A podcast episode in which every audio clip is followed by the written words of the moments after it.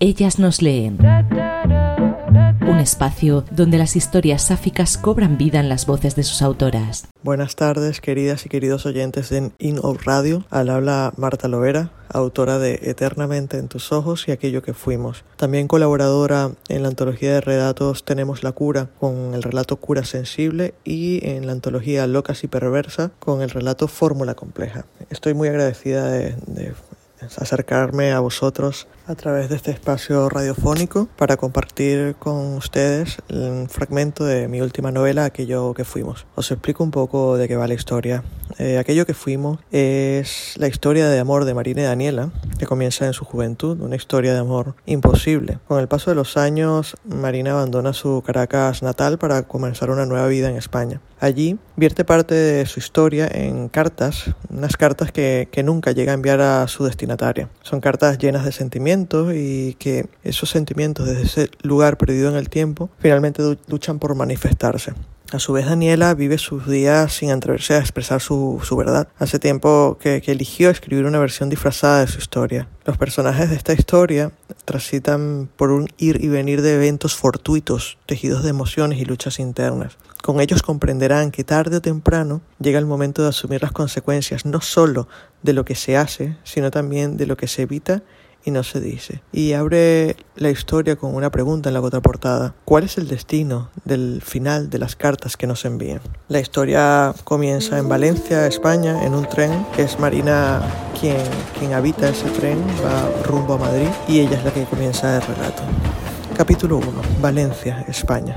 Hay vidas destinadas a vivir eternamente como los rieles de un tren, lo suficientemente cerca para sentir cada una cómo vibra la otra, pero lo bastante lejos como para no tocarse jamás. Allí estaba, a las 6 y 53, en el vagón de un tren que corría desesperado sobre sus rieles a 200 kilómetros por hora, y emulaba así el ritmo con el que mi corazón latía desde hacía 15 días. Leía Spinoza, un escritor que había conocido cuatro años atrás cuando me regalaron uno de sus libros. Todo lo que podríamos haber sido tú y yo si no fuéramos tú y yo. En su momento, el título me sacudió y me llevó a la ella de mi pasado y a la que fui con ella. Esa mañana y en ese tren volví a estar acompañada de otro de los títulos del autor, uno que revolucionó mi interior tanto como el primero. Es lo que tienen las historias que no se cierran, que de tanto en tanto algo inesperado las hace saltar dentro del alma y deja patas arriba nuestra realidad. Puede ser una canción, un olor o, como es en este caso, el título de un libro y su contenido, lo que termina por evidenciar lo que creíamos inexistente a causa de un aparente olvido. El tren avanzaba insolente y yo había llegado a una página que hablaba de parar el mundo. Recreé en mi mente la escena donde los protagonistas charlaban de ello. Decían algo así como que parar el mundo era salirse de él para mejorar y mejorarlo, pero que para lograrlo eran necesarias dos personas. Esa mañana saldría de mi mundo de forma muy consciente y como jamás había pensado que sería capaz.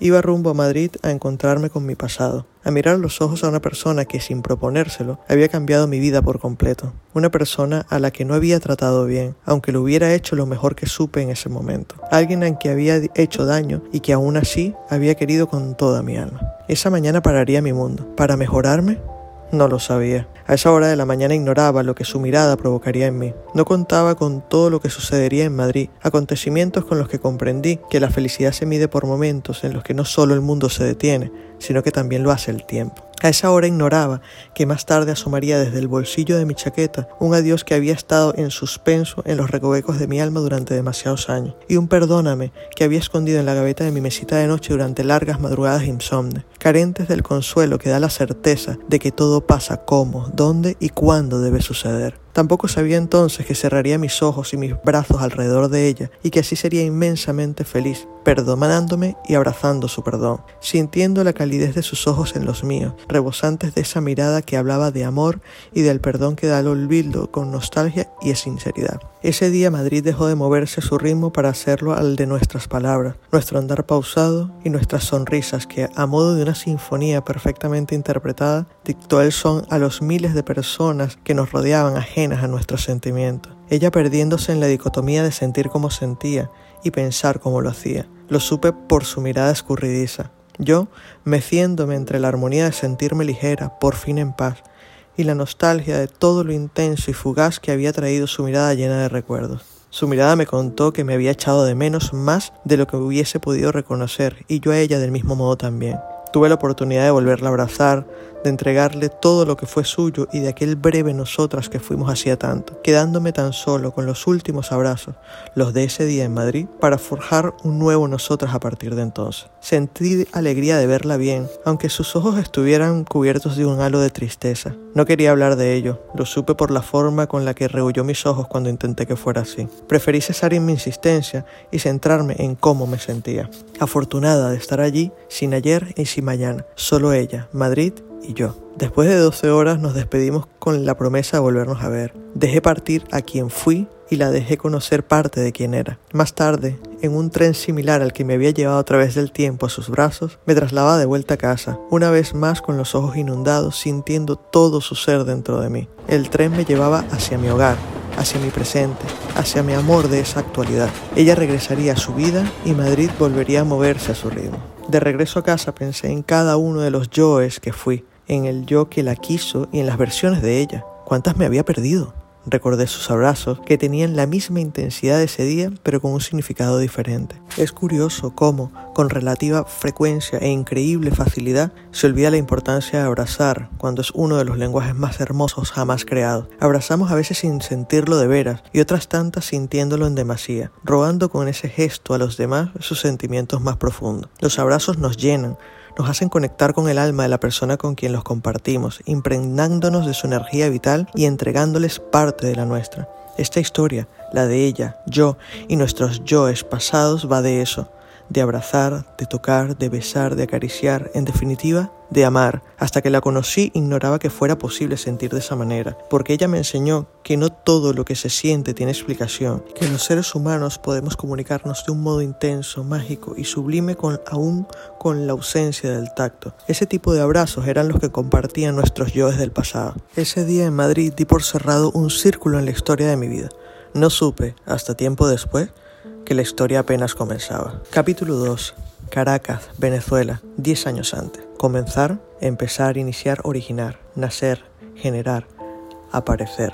Coincidimos en la entrada de un edificio de oficinas cuando iba de camino al trabajo. Estábamos de pie frente al ascensor con la típica mirada escurridiza que solemos tener los adultos en situaciones como esa, dirigiendo nuestros ojos hacia el testigo que sobre las puertas enciende uno a uno los números de las plantas a las que llega la cabina. Tras el quinto pitido, mis ojos se desviaron hacia los de ella, que me recibieron con una sonrisa tímida. Correspondí en la timidez y volvimos a observar el testigo. No nos habíamos visto antes, sin embargo, su timidez y el gesto de su cara me resultaron familiares. Pasados unos minutos durante los que nuestras respiraciones sirvieron de banda sonora, las puertas se abrieron frente a nosotras. Entramos una detrás de la otra, aun cuando podríamos haberlo hecho en simultáneo. El ancho de la puerta lo permitía. Supongo que fue producto de esa costumbre tan popularizada de evitar el contacto con otras personas en los espacios reducidos. Le pregunté a qué piso se dirigía y tras su respuesta pulsé los botones correspondientes, el quinto para ella y el tercero para mí. Mantuve el silencio y evité mirarla. Mis ojos escaparon a mis órdenes en un par de gestos fugaces en los que, al mirarla, me di cuenta de que sus ojos estaban sobre mí. Me gustó cómo miraba, la intensidad que tenían sus ojos y, a la vez, su retraimiento. Sentí que la conocía desde mucho tiempo antes de ese encuentro. Aquello me desconcertó. Su presencia provocaba efectos extraños dentro de mí. Volví al lugar donde estábamos y la apertura de puertas en la tercera planta me sacó de súbito de mis pensamientos. La miré de nuevo y con una sonrisa mis labios articularon un hasta luego, al que ella respondió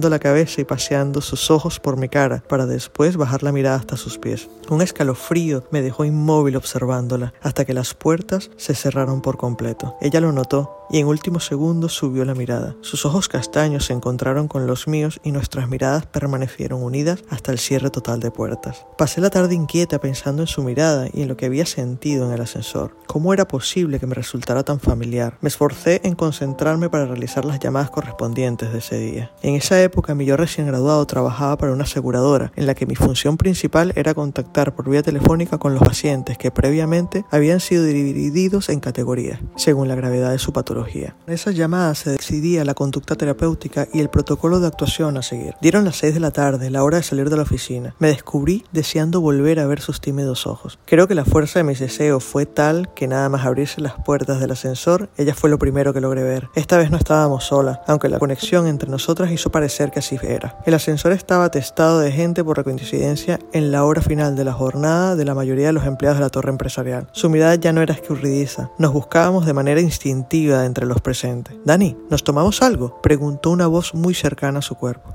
No, gracias, me voy directa a casa, respondió y suspendió durante unos segundos nuestro contacto visual para mirar al chico que había formulado la pregunta. Así que ese es su nombre, Dani, pensé. Me gustó, pero lo que más me gustó fue su voz y lo que produjo en mí aquel sonido. Era una voz melódica, delicada, suave, con un discreto y gracioso ceseo en la dicción. Su timbre llegó muy dentro de mí. Era la primera vez que sentía eso por alguien y la primera vez que ese alguien era otra mujer.